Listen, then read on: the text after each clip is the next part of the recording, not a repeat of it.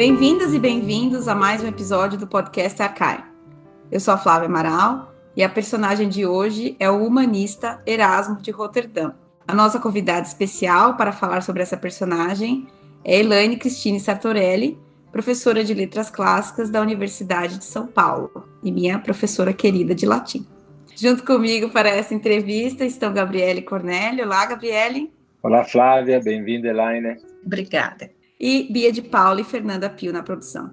Seja muito bem-vinda, Elaine. É um prazer ter você conosco aqui para discutir uma personagem tão cara para você. Obrigada, obrigada pelo convite, um privilégio, uma honra estar aqui com vocês. Prazer é todo nosso e a honra também. Mas antes de mais nada, vamos já especular um pouquinho sobre a sua carreira, sobre a sua trajetória acadêmica na USP. E a nossa primeira pergunta seria justamente como que você se interessou pelas letras clássicas, né? E depois como que você chegou aos estudos sobre humanismo e renascimento, né? E claro, é, os estudos sobre Erasmo. Bom, minha trajetória não foi linear, né, mas acabou se dando de uma forma é, lateral, digamos. Né? Eu tinha lido muito sempre, mas de uma forma desordenada, ao sabor do meu gosto pessoal, sem nenhum sistema, né, sem aconselhamento. Né? Eu sabia que queria estudar línguas e é, literatura. Eu fiz o curso de tradutor-intérprete e eu estudei russo durante muitos anos. E aí eu ganhei uma bolsa para estudar no Instituto Pushkin de Moscou, é, onde eu fiquei por um ano, já no período final da União Soviética. E na volta eu deparei com uma dessas eternas crises brasileiras, né, com o fim do país de onde eu tinha acabado de voltar, uh, e inclusive com crises pessoais, como a morte do meu pai, e naquela fase de, de revisão, né, de é, repassar toda a minha vida, eu acabei encontrando ou reencontrando uma é, grande paixão, que é o século XVI eu descobri naquele momento a existência de um livro que ainda não tinha sido traduzido para nenhuma língua vernácula e que tinha sido é, queimado né, por católicos e por é, protestantes. Então, eu quis saber que livro era esse e eu me apaixonei pela história é, desse livro, por esse autor que também foi queimado vivo, juntamente com os livros. Uh, e foi assim para ler esse livro, de cuja edição original só tinham restado três exemplares, nunca traduzido, né, que eu comecei a estudar latim. Né. Entrar na USP não era é, algo, digamos, é, natural ou que me parecesse fácil ali né, na minha vida de periferia da, da zona norte de São Paulo. Mas depois dessas minhas aventuras linguísticas todas, eu achei que dava. E entrei para fazer latim, naquela, naquela ocasião a pessoa já entrava tendo escolhido né, uma habilitação, e a USP realmente me deu tudo, né? a ponto de, em 2006, eu fui convidada, né, eu ser convidada para falar sobre esse autor que eu estudei, de nome Miguel Servet, na casa em que ele nasceu, na Espanha, né, a única brasileira que jamais teve essa é, possibilidade. Né? E a USP me deu principalmente um olhar de pesquisadora, né, me deu a consciência é, dos sistemas teóricos, né, e foi assim que eu me dei conta de que para trabalhar com esses livros do século XVI em letras, eu teria de encontrar uma abordagem de letras para lidar com eles, né? E eu encontrei a retórica. E assim, meu mestrado e meu doutorado foram ambos sobre as estratégias é, persuasivas empregadas nas polêmicas religiosas do século XVI Foi assim que eu acabei depois me tornando a presidente da Sociedade Brasileira de Retórica, uh, e uh, por trabalhar com gêneros né, nos nossos cursos de literatura, na USP, aí os cursos de autores canônicos da antiguidade, eu acabei é, mergulhando cada vez mais nesse aspecto dos discursos em si mesmo, né, em si mesmos, em, em discursos como é, literatura, é, até que eu acabei migrando para as polêmicas literárias do século XVI. Comecei nas polêmicas religiosas e migrei para as literárias, mas sempre no XVI e não me vi jamais e não me vejo ainda hoje trabalhando com nenhum outro momento. Né? E aí, é, no século XVI, obviamente, a figura que se sobressai né, de uma forma avassaladora é o Erasmo de Roterdã. Eu passei a estudá-lo, traduzi-lo, né, tenho traduções do Diálogo Ciceroniano e do Elogio da Loucura publicadas, e cheguei no meu pós-doc, que foi na Université Bordeaux-Montaigne, a trabalhar com a presença do Erasmo na obra de Montaigne. E foi assim, né, de forma tortuosa, talvez, né, bastante tortuosa, que eu cheguei àquilo com que eu trabalho agora, os gêneros da antiguidade revisitados e reciclados no século XVI e as controvérsias literárias sobre imitação dos modelos clássicos também no XVI. Que percurso fascinante, Elaine. Uhum. Muito obrigado por, por mostrar, por desenrolá-la assim, tão, tão, belamente na nossa frente. Uma das perguntas que imagino todo mundo, o nosso ouvinte, a nossa ouvinte está se fazendo é como é Elaine, para você ser uma classicista, estar dentro de um, de um, departamento, de um programa de letras clássicas, estudando o século XVI, como você lida, digamos, com esses dois momentos históricos? Bom, eu pessoalmente me enriqueci muito com essa diferença, digamos, porque nós não temos né, um programa de literatura renascentista na nossa graduação. Eu dou esse curso na pós-graduação, estou dando neste momento, mas não temos na graduação. Então, eu dou aulas sobre uh, a literatura canônica do período augustano, enfim, né, sobre aquilo que nós estudamos nos nossos cursos eh, de literatura previstos é, no programa da graduação da USP. E isso só me enriqueceu. Eu olho para esses discursos é, tentando me colocar no lugar do aluno que sente que isso é muito distante dele, mas eu tento aproximá-los desses discursos, tento é, mostrar que esse monumento pertence a eles, eles são não apenas herdeiros, mas são é, guardiões também desse universo.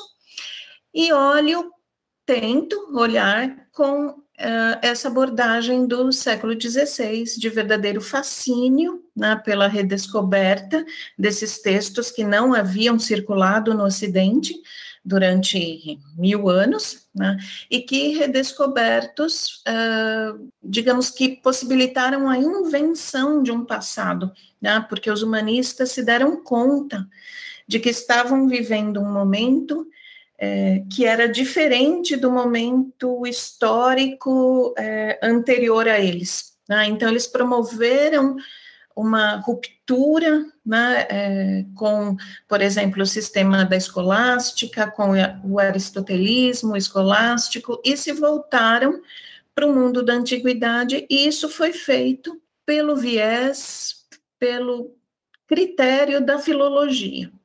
Então, a gramática e a filologia foram as grandes ciências daquele momento, se tornaram mais importantes até do que a teologia, né? Isso possibilitou a emergência de homens novos, no sentido ciceroniano, né? O Cícero que não era de uma família nobre e se tornou né, o, o, maior orador e, enfim, é, cônsul da República Romana, sem ter um, um, um sobrenome, sem ter uma tradição é, familiar, uma herança. Então, há momentos na história em que esses homens podem surgir. Por exemplo, pelo conhecimento é, gramatical ou pela sua oratória, eles podem se tornar mais importantes do que aqueles que têm outras é, outros recursos, né? inclusive é, o dinheiro e a legitimação de uma família nobre. O Erasmo foi um desses homens, uh, e tendo saído de um lugar sem tradição literária naquele momento, e vindo de uma origem é, bastante obscura, que ele inclusive tentou esconder durante toda a sua vida, foi uma grande crise quando um de seus é, detratores, um crítico dele, revelou, né, a, enfim, a, a, história né, que ele tentou ocultar sobre o seu nascimento e sobre os seus pais, é, ele ainda assim chegou a amigo do Papa, conselheiro de Carlos V, né, escreveu um espelho de príncipes para Carlos V e foi considerado príncipe dos humanistas. Né? E a sua influência na Europa é tal como talvez nunca antes, porque antes não havia circulação de conhecimento como naquele momento, e como ainda estamos falando dele hoje,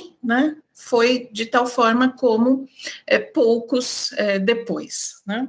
É, é, muito, é muito importante que a gente veja esse percurso, né? E você é, acabou de demonstrar que você traz para os seus alunos justamente um renascimento ou uma redescoberta, uma, ou mesmo uma descoberta de, de grandes homens, de grandes autores, de grandes textos, né? Isso é muito rico, é uma contribuição realmente muito, muito importante. E você fala com muita paixão sobre esse, esse momento, mas a gente sabe, a gente que acompanha você nas redes, a gente sabe, e quem foi seu aluno, né, como eu, que é uma das suas paixões também é o Palmeiras, né? A maior. E... Ou a maior, pronto, a maior. A maior. E, recenti... e lembre-se que eu hum. provo pela Eneida e Roma só foi fundada para que um dia existisse o Palestra Itália. Lembre-se disso, eu provo pelos versos do canto 6 da Eneida. Pronto, já, já, já podemos fazer essa prova para quem não conhece. Isso. Mas antes, é, você é, recentemente falou na, na página Futebol e Literatura do Instagram, do grupo de pesquisa Estado, Futebol, Literatura e Linguagem, né? Você fez um texto muito, muito bonito sobre é, o Palmeiras, né? E é, antes de você contar essa, essa fundação primordial, eu queria que nós queríamos que você dissesse para a gente qual, que, qual paralelo que você enxerga entre o futebol e a literatura na sua vida ou como que você concebe esses dois elementos aí. Bom, o futebol é minha identidade, é, o centro da minha vida, absolutamente tudo que eu vou fazer é, tem de é, ceder à agenda do futebol, né? absolutamente tudo, os alunos sabem disso, todos sabem, é, e eu acho que o futebol é uma metáfora da vida, é algo filosófico mesmo, assim como a vida, né? nós temos 89 minutos né, sem muitos acontecimentos, de toquinho para o lado, de lateral, e um minuto né, de felicidade completa. Né? E o, eu, eu me ressinto né, de que haja tão pouca é, literatura sobre futebol no Brasil, agora já há mais, né, já circula mais, é, existem grupos é, fazendo isso, mas o, o futebol é a identidade da minha vida. A primeira cena de que eu me lembro na vida é uma TV em preto e branco, em que estava passando um jogo. A, a cena que eu quero levar comigo, que eu quero que seja a última de que eu me lembre antes de morrer, é a primeira vez que entrei no Parque Antártica. E. É, é, é, é, uma paixão, de fato, é algo de que eu não posso abrir mão, é o motivo pelo qual eu nunca, jamais considerei em morar fora do Brasil, definitivamente. e é, precisamos, inclusive, é, acelerar essa entrevista, porque tem jogo hoje. Fantástico, Elaine, muito bom. Obrigada. Muito bom mesmo, né? Obrigada. Esperamos não realmente não atrapalhar. Não esquece de contar a anedota aí da Eneida, hein? Não, não é anedota, é um fato. Quando Enéia chegou ao Lácio, os deuses lhe enviaram um sonho para que ele soubesse que tinha chegado onde ele deveria ficar e fundar uma nova civilização. E esse sonho era uma porca com seus porquinhos, assim, está comprovadíssimo que Enéas fundou né, a civilização romana no Lácio, né, para que um dia existisse o Palestra Itália, está comprovado comprovado. Que fantástico, que fantástico. Muito obrigado, Elane, por essa imagem belíssima. É, vamos fazer um pequeno intervalo, Flávia? Pois não. E voltamos depois do intervalo para falar do Erasmo. Até já. Até já. Vamos lá.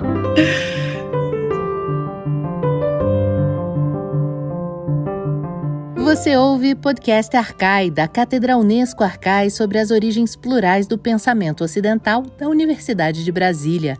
Assine nosso conteúdo no lugar em que costuma ouvir seus podcasts. Fique por dentro de tudo que rola na cátedra em arcai.nb.br e nas redes sociais arroba arcaionb. E atenção, Arcai é com CH. Elaine, estamos de volta do intervalo e vamos finalmente ouvir um pouco mais sobre esta figura fascinante do Erasmo de Roterdã. É, você já mencionou no primeiro uh, bloco, no primeiro, na primeira parte desse podcast, algo que me chamou a atenção e que eu entendi dessa forma. Erasmo foi tão importante, tão influente enquanto intelectual, porque estava num momento especial que é o século XVI. Talvez você possa um pouco desenhar para nós este, este século XVI e um pouco quem foi de fato Erasmo dentro desse tempo, dentro do espaço onde ele se mexeu na Europa do século XVI? Uhum. Bom, primeiro, Erasmo representa, como nenhum outro, né, esse momento de grande transformação na circulação do conhecimento, que foi o livro impresso. O livro impresso surgiu na segunda metade do século XV, se é, popularizou no final do XV para o 16, e o primeiro grande nome totalmente identificado com a edição dos livros publicados né, foi, o, foi o Erasmo. Né? Os autores da antiguidade, que ele não é, editou, e ele editou muitos, né, ele acabou popularizando. Né? Por exemplo, um sucesso editorial é, seu muito grande foram os adágios, né, em que ele coletou sententia gregas e latinas, para as quais ele ofereceu longas explicações com referências literárias, mitológicas, históricas, e esses comentários são como que um dicionário amoroso, né, é, para que o leitor se aproxime de forma prazerosa dos antigos. Né. Ele foi também um símbolo, né, o símbolo do humanismo cristão, é, o autor cristão que, consciente dos problemas da convivência da cultura greco-latina com o corpus cristiano, procurou de todas as formas uma conciliação e sem ter abandonado né, a defesa dos estudos bíblicos, defendeu, por outro lado, o conhecimento dos autores clássicos. Esse é o tema de um livro seu muito importante chamado é, Anti-Barbari, contra os bárbaros, né, que é uma das maiores defesas de todos os tempos dos chamados Studia Humanitatis. É, ele considera os bárbari os inimigos é, das letras clássicas. Né? Então, enquanto alguns cristãos não sabiam como resolver a questão de como era possível né, que o Espírito Santo tropeçasse na gramática né, e se expressasse tão mal, enquanto os pagãos, né, alegadamente condenados ao inferno, exprimiam-se tão bem, o Erasmo é, afirma que os modelos antigos trazem exemplos não apenas de elocução, de cópia, né, de abundância, mas também exemplos morais de que os cristãos podem se beneficiar. Né? Até porque ele lembra a nossa escrita e a nossa fala né, ambas vieram, chegaram até nós por meio dos pagãos. Eles que descobriram a escrita, né, eles que inventaram o uso do discurso. E assim, uma forma deliciosa de defender o uso da ornamentação artística e retórica, mesmo no discurso cristão, é algo que ele tira do Agostinho, que disse que os cristãos judeus saindo do Egito levaram consigo os objetos de arte egípcios. Então, os cristãos também podiam tirar né, dos textos pagãos a ornamentação e a elocução. Então, isso tudo é o uh, processo de reelaboração cultural que ele está fazendo, né, de ressignificação, né, a palavra muito usada hoje, que ele está é, tentando fazer. E nós devemos a Erasmo muito do que chegou até nós. Né? Do grego para o latim, por exemplo, ele editou e traduziu, entre outros, Plutarco, Eurípides, Isócrates, foi ele que traduziu para o latim e popularizou o Luciano de Samosata, que foi um grande modelo seu, né, em vários dos seus discursos. Ele foi o primeiro a colocar o texto grego e o latino em colunas, lado a lado, né, para é, justificar, esclarecer, autorizar sua tradução para o latim. E tudo isso já em um mundo em que o livro impresso era um fato, ou seja, em que os escritos circulavam com a mesma rapidez uh, e com o mesmo preço razoavelmente baixo né, com que eram é, produzidos. Então, ele está neste momento né, em que o conhecimento voltou a circular amplamente. Isso se deve a uma série de fatores, como, por exemplo, a queda de Constantinopla, que acelerou né, a migração, inclusive, de professores de grego e de manuscritos, de códices, para a Europa, a invenção do livro escrito, uh, e essa nova visão de mundo, que é, é toda articulada né, ao redor dessa noção de um passado que pode ser redescoberto e reconstituído por meio da filologia e que colocou o gramáticos no centro dos acontecimentos. Né.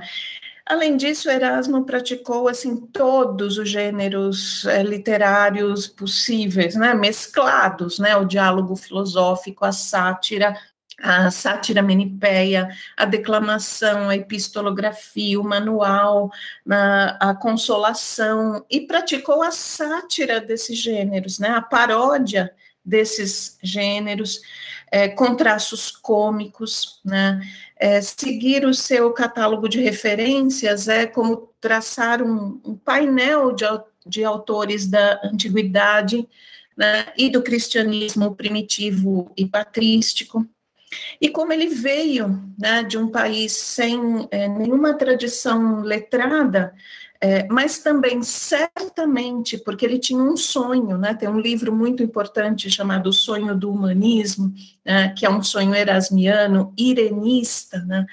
Que é um, o projeto de uma Europa o mundo para eles era Europa, né? Então, uma Europa unificada, identificada com a cristandade, uma cristandade pacífica e pacificada, é, e, é, digamos, é, unida, né? Tem tanto pelo humanismo herdeiro da cultura greco-romana, como pelos ensinamentos cristãos. E por isso Erasmo foi sempre o grande campeão da língua latina como língua franca né? mesmo quando as línguas nacionais já se impunham de uma forma irreversível. Né? Ele produziu toda a sua obra enorme, né, gigantesca, em latim, toda a sua correspondência em latim, é, e para ele o latim era uma língua conversacional, uma língua viva e, ademais, um elemento civilizatório. É interessante que você traga, né, justamente essa questão do, da importância do latim para Erasmo, né, e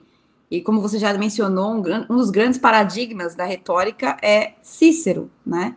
E a gente sabe que Erasmo também se envolveu na polêmica contra os ciceronianos. Então, você podia conversar um pouco com a gente sobre isso? Quem eram esses ciceronianos do século XVI e qual a posição do Erasmo nessa controvérsia? Bom, o Erasmo alterou o rumo da chamada controvérsia ciceroniana, que foi a mais importante polêmica literária do final do século XV, século XVI, que era uma é, polêmica sobre imitação de modelos. De um lado, havia os ciceronianos estritos, que acreditavam que apenas Cícero é, devia e podia ser imitado. E do outro, é, obviamente, os é, partidários da imitação composta ou eclética, e, como Erasmo, acreditavam que para cada é, situação, para cada tema, para cada é, circunstância, havia um discurso a ser imitado. Né? Essa polêmica começou é, de forma é, técnica né, no final do século XV, com uma correspondência que foi curta, mas muito é, significativa é, entre é, Angelo Poliziano e Paulo Cortese, e a partir daí uh, houve é, respostas em que vários outros humanistas se engajaram nessa polêmica de um lado e de outro. Eu acho que o que está na base dessa polêmica é algo mais profundo até do que aquilo que nós podemos ler nos livros e na, e, e na própria polêmica que eles deixaram, é, que é o uso da língua latina. Para o Erasmo, o latim é uma língua viva, adaptada a todas as circunstâncias, e por isso ela tem de expressar o nome dos objetos cotidianos, um, os termos do cristianismo, ao passo que para os ciceronianos as uh, línguas vernáculas servem para tudo do dia a dia, e o latim se transformou numa espécie de língua de exibição, de língua de aparato, em que eles podiam é, aparecer para um público igualmente letrado que sabia o que eles estavam fazendo. Então, os ciceronianos falavam em florentino, em toscano, escreviam cartas é, pessoais nas suas línguas, e o latim era reservado para se exibir no teatro, né, como numa declamação. E, portanto, o Erasmo, que uh, escrevia um latim rápido, passou a ser chamado por eles de bárbaros, Uh, ele que havia escrito um livro chamado Anti-Água, uh, é, porque não usava essa medida apenas do latim ciceroniano. Aí mais coisas, né, que são é, culturais do momento e, e sociais, porque entre o grande Erasmo do começo do século XVI, que né, editou o Novo Testamento em 1516, que tinha editado Elogio da Loucura em 1511, e o, a polêmica ciceroniana, em que ele se envolveu em 1528, aí há algo fundamental, que foi a emergência da reforma. O Erasmo foi acusado de ocasionar a reforma, de dar armas de dar munição à reforma, porque ao criticar a igreja, ao zombar das superstições, ao ser contrário a práticas como venda de indulgências, a escrever sátiras do Papa e tudo isso, ele forneceu é, armas né, para aqueles que queriam não apenas é, que o Papa se comportasse melhor, mas um rompimento com a Igreja. E o Erasmo fez mais uma coisa que foi uma fissura que talvez hoje seja difícil até para nós entender o, o, o peso que isso teve. O Erasmo corrigiu a Vulgata. Ele publicou uma edição da tradução de São Jerônimo para as escrituras, né? Jerônimo traduziu para o latim as escrituras, e o Erasmo fez uma edição dessa tradução de Jerônimo, corrigindo Jerônimo.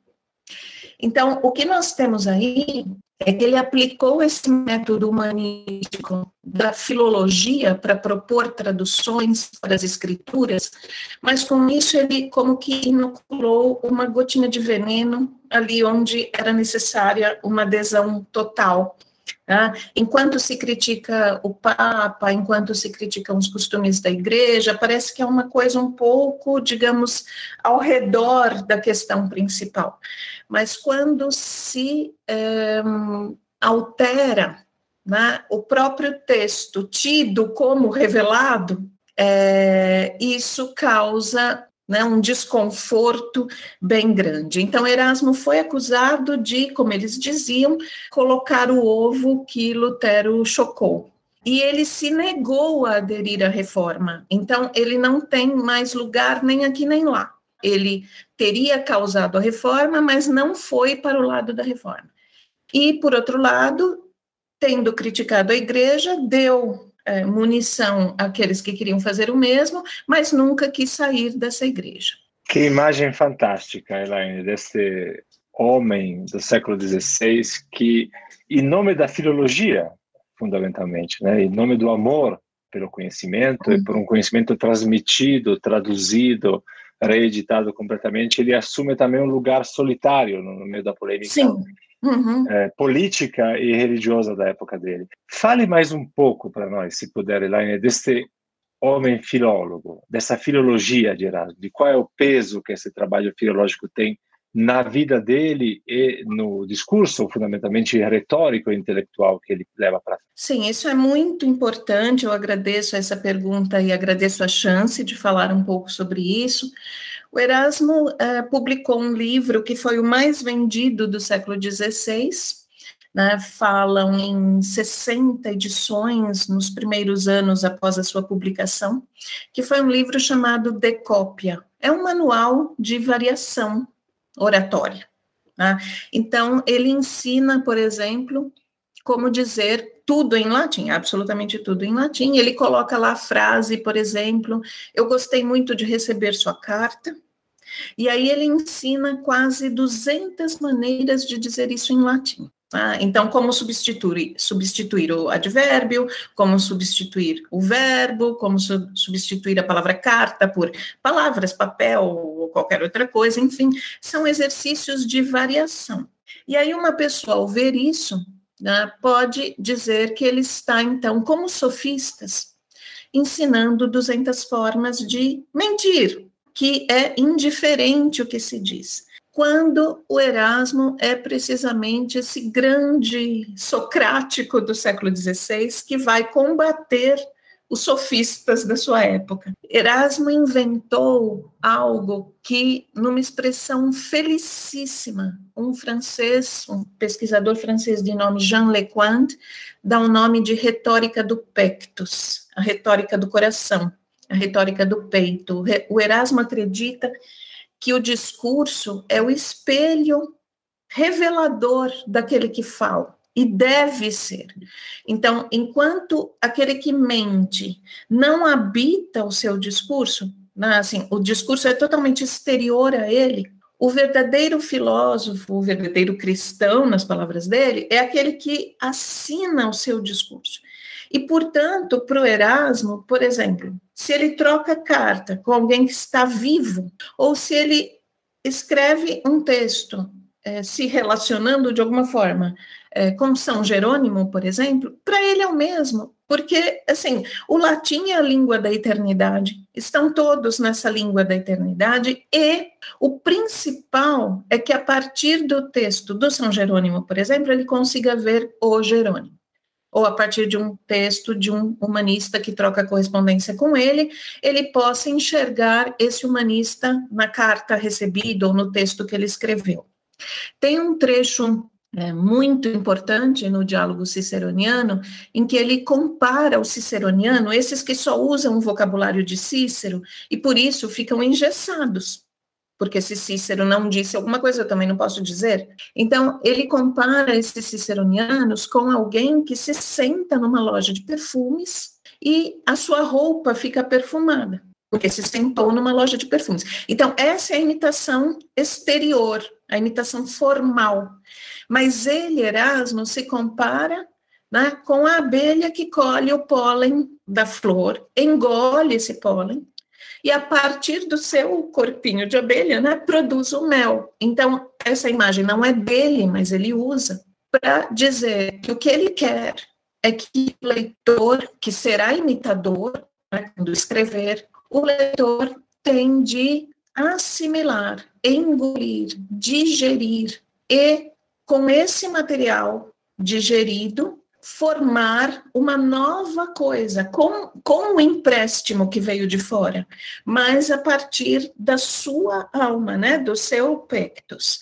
Então, é, essas 200 formas de dizer a mesma coisa, a meu ver, não são 200 formas de mentir. É porque ele acreditava que existem 200, uh, 200 tipos de pessoas.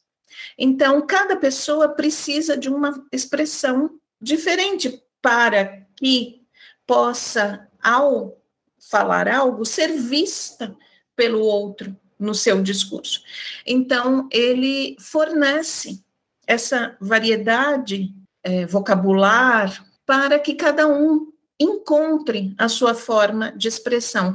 Isso é muito importante para mim. Eu estudo a emergência do sujeito moderno, por exemplo, em Montaigne, e quero provar que Montaigne tirou isso de Erasmo, né? Assim, foi é, contaminado, né, pelo Erasmo, porque o Erasmo é esse que faz toda uma teoria né, da imitação, que é sim feita de empréstimos. Ninguém inventa a partir do nada. Mas esse modelo exterior deve ser digerido e transformado, diz ele no Ciceroniano, no estômago do imitador. Né? Depois é muito interessante porque o Montaigne vai falar em canibal. O Montaigne é o primeiro que fala do índio brasileiro. O Montaigne fala do tupinambá nos seus é, ensaios. O Montaigne que praticou esse canibalismo é, textual, né, e se alimentou de todos os modelos aí e tentou produzir né, uma nova forma de discurso que não existia até então. Mas, se ele estava experimentando na forma, é, ele é tributário né, de todo esse monumento clássico que os dois representam, tanto Erasmo quanto, quanto Montaigne. O Erasmo é um porta-voz da antiguidade, mas não é uma postura passiva, não é uma postura é, servil, e sim é, uma postura de é, filiação, né, de participação. É muito interessante ver essa questão do legado, né, de um continuador, mas também transformador de um uhum. legado uhum. monumental, poético, né, que é um pouco do que, que a gente percebe também na poesia helenística, bem antes, Sim. mas é, a forma como que você trouxe é muito interessante da gente ver como que isso se alinha, né, com outros escritores posteriores e como que Sim, veja chegamos, como o né? paralelo né? é, é próximo e importante, porque nós tínhamos o poeta bibliotecário, agora nós temos esse humanista recuperando os códices do passado, né? e eu, eu acabei de escrever um texto em que eu uso essa imagem, é como se ele estivesse exumando um corpo, que durante mil anos foi desconhecido para que, que esse texto diga algo de si né, e da sua época. Sim, é fascinante mesmo. E é muito rico que a gente tenha podido é, desfrutar da, da, do seu imenso conhecimento sobre Erasmo, né? Como a gente sabe que muitos dos nossos ouvintes talvez nunca tenham tido contato com a obra do Erasmo, que recomendação você daria? Por onde? É vastíssima a obra dele, e eu tenho certeza que muitos textos são importantes, mas por onde começar a, a ler o Erasmo? O que, que você indicaria? Bom, nós temos é, em português várias traduções do Elogio da Loucura, uma delas é minha, né, da, da editora Edra, mas há várias, várias outras, e muitas são precedidas de é, estudos e de é, algo que posicione o leitor para que entenda o texto. Eu tenho também uma tradução do diálogo ciceroniano, que saiu pela editora Unesp e depois foi adquirida e lançada naquela coleção da Folha, que tentou é, popularizar é, discursos filosóficos. É, não é tão antiga, é recente. E, uh, enfim, há muita coisa é, que se pode encontrar é, com relativa facilidade é, quando se lê inglês, né? Assim, há muita coisa online. E é importante que isso seja feito, que né, nos aproximemos disso. Há algumas teses brasileiras sobre o Erasmo, sobre a sátira de Erasmo, sobre o Manual do Soldado Cristão, há uma tese brasileira também, uma tese é, sobre o antibárbare. Então, há algumas é, coisas, né, algumas teses e alguns livros que podem ser é, encontrados aqui entre nós, em, em, português, mas claro que quem é, tem a possibilidade de ler em inglês tem muita coisa, né, que procurar, e obviamente que quem lê em latim tem absolutamente tudo, né, e é um universo, é uma coleção que ainda não foi publicada completamente, ainda está em formação, já atinge mais de 130 volumes e é algo realmente gigantesco. Uh, e maravilhoso, maravilhoso. Olha aí, já fica o convite para quem quiser estudar latim para poder ter acesso a, em primeira mão à obra completa, né? Bom, Elaine, muito obrigada. A gente fica muito feliz de tê-la mais uma vez, né? Agradecendo você a sua presença. Foi excelente. Infelizmente o tempo é curto, né? Mas uh, deixa um gostinho aí para o pessoal buscar os seus trabalhos, as suas traduções. Então, realmente, muito obrigada. Eu que agradeço, um grande prazer falar desse homem extraordinário, dessa época tão parecida com a nossa, né, com suas perseguições ideológicas, suas guerras religiosas, até surtos de peste nós temos agora.